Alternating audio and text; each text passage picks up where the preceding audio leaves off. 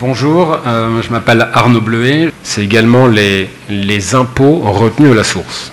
Alors c'est quelque chose, moi français, j'y étais très très mal préparé, puisqu'en France, euh, même l'impôt sur le revenu n'était pas, n'est toujours pas retenu à la source, mais enfin c'est prévu pour 2019.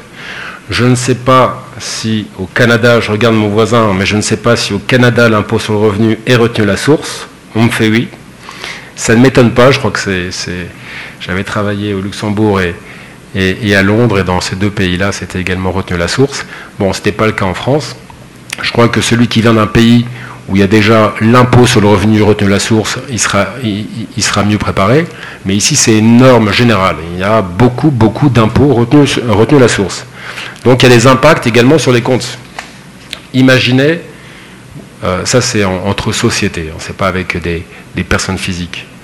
Bien évidemment, un, magasin, un supermarché qui, vend des produits, alimentaires à un client, il n'y aura pas de retenue à la source.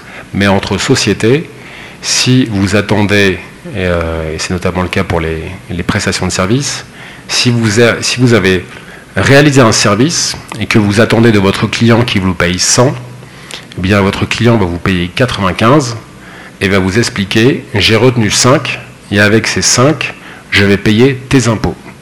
Et tes impôts, ça peut être du PIS, du COFIS, ça peut être de l'IRPJ, euh, de la CSLL, enfin, il y en a plusieurs. Donc euh, l'impact, ça veut dire qu'au niveau des comptes, on va enregistrer un chiffre d'affaires de 100, on va recevoir en banque 95, et les 5 de différence, eh bien, seront enregistrés à l'actif. Donc on a des crédits d'impôt à l'actif, euh, de très nombreuses lignes. Allez, attendez, à avoir une dizaine de lignes de crédits d'impôt qui sont des impôts retenus à la source.